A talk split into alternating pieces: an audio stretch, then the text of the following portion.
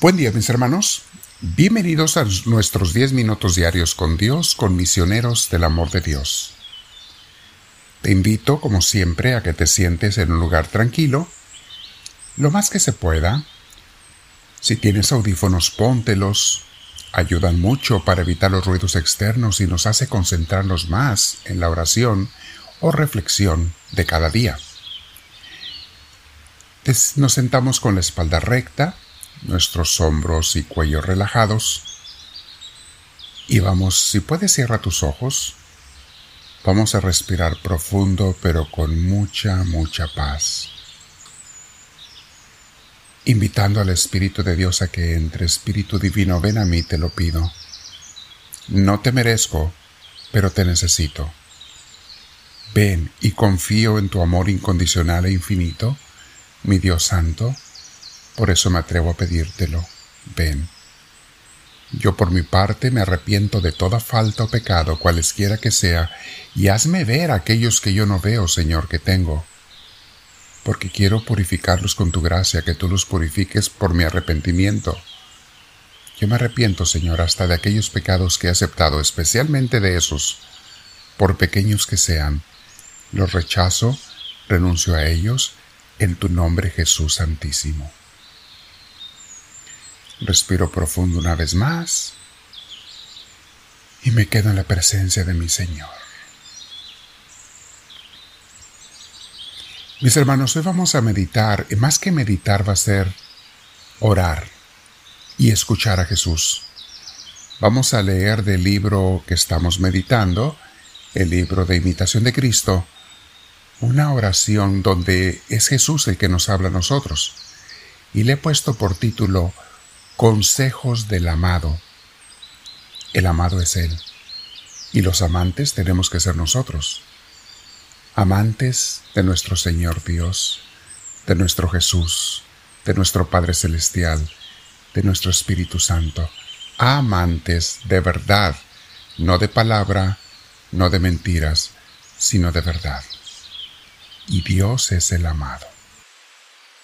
Bien. Dice así, Jesucristo dice, Hijo, necesitas ser más fuerte y prudente amador. El alma, ¿por qué, Señor? Jesús, porque con una contradicción pequeña fallas en lo que has comenzado y buscas la consolación ansiosamente. Abandonas el seguimiento ante cualquier dificultad el constante amador está fuerte en las pruebas y no le cree a las persuasiones engañosas del enemigo. El buen amador me ama tanto en las prosperidades como en las adversidades. No solo cuando le va bien, sino especialmente cuando le va mal. Mi amante de verdad confía completamente en mí. El discreto amador no considera tanto el don del amante, sino el amor que él tiene por el amado. Antes mira a la voluntad que a la merced, y todos los regalos de Dios los estima menos que al amado. El amador noble no descansa en el don, sino en mí sobre todo don. Por eso, algunas veces te sientes, no sientes tanto amor por mí o por mis santos, tanto como quisieras. Pero no te preocupes, no está todo perdido.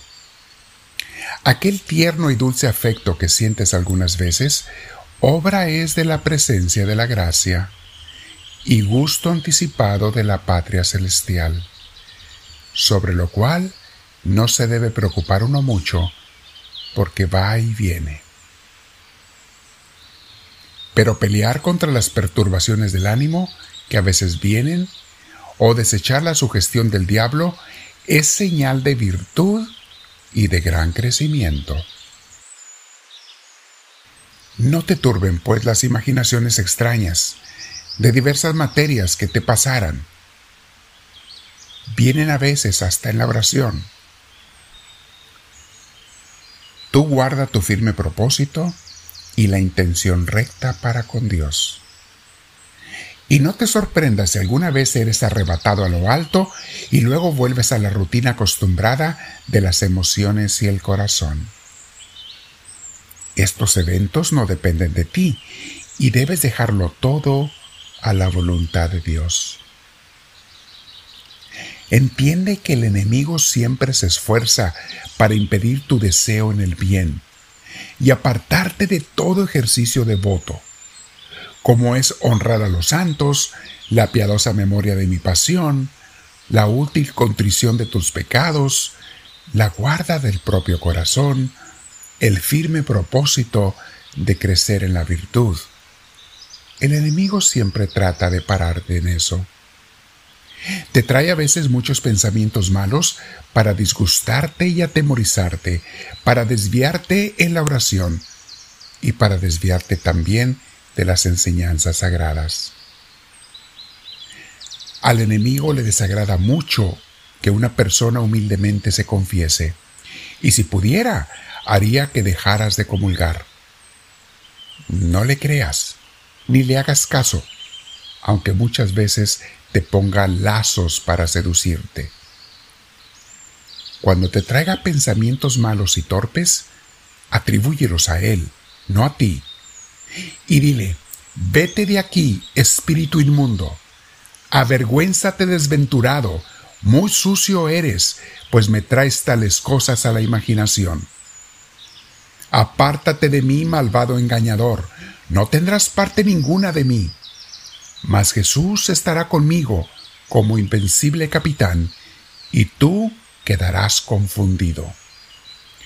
Prefiero morir y sufrir cualquier pena que condescender contigo y aceptar cualquier pecado.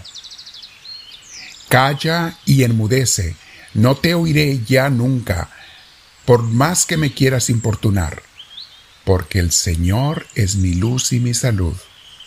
¿A quién temeré? Aunque se ponga contra mí un ejército, no temerá mi corazón. El Señor es mi ayuda y mi redentor.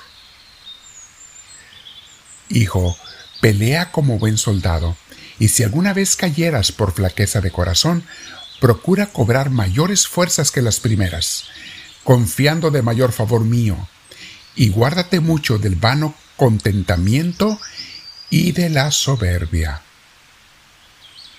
Por eso muchos están engañados y caen algunas veces en ceguedad casi incurable. Que te sirva de aviso y de perpetua humildad la caída de los soberbios, que locamente presumen de sí mismos. Hasta aquí los consejos de Jesús. Jesús mío, dame luz para entender y meditar estas palabras tuyas. Y me estás previniendo del enemigo que va a venir a molestar y siempre viene incluso con ideas sucias hasta en la oración, malos consejos a través de otras personas, desánimo en el seguimiento a ti, Señor.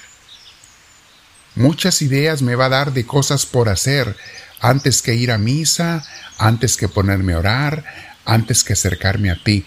Muchas ideas me va a dar y hasta personas me va a enviar para que me aparten de mi firme propósito de seguirte, de amarte, de entregarme a ti.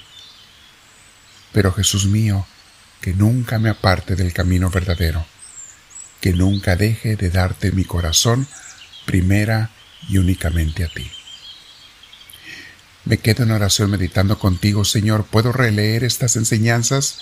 Están a pie aquí en el YouTube o en, el, en la red social están escritas para leerlas despacio también, abajo. O puedo escucharte, por eso te digo, háblame Señor, que tu siervo te escucha.